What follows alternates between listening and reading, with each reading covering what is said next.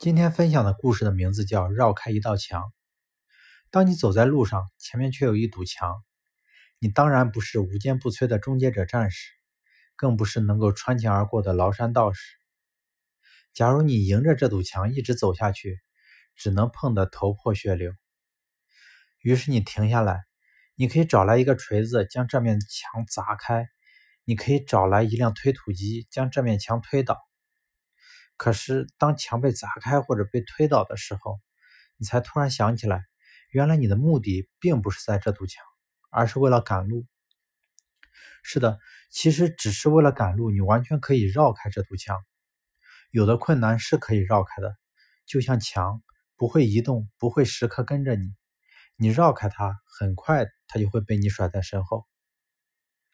有时候我们被困难折磨，我们无力解决，身心疲惫。那么为什么不试着绕开它？绕开它，困难就会被远远的甩在身后，而它还给你的仍是一条路。水为什么能够到达目的地，直指大海？就因为它能巧妙的避开所有的障碍。生活中，我们也应该学会绕路。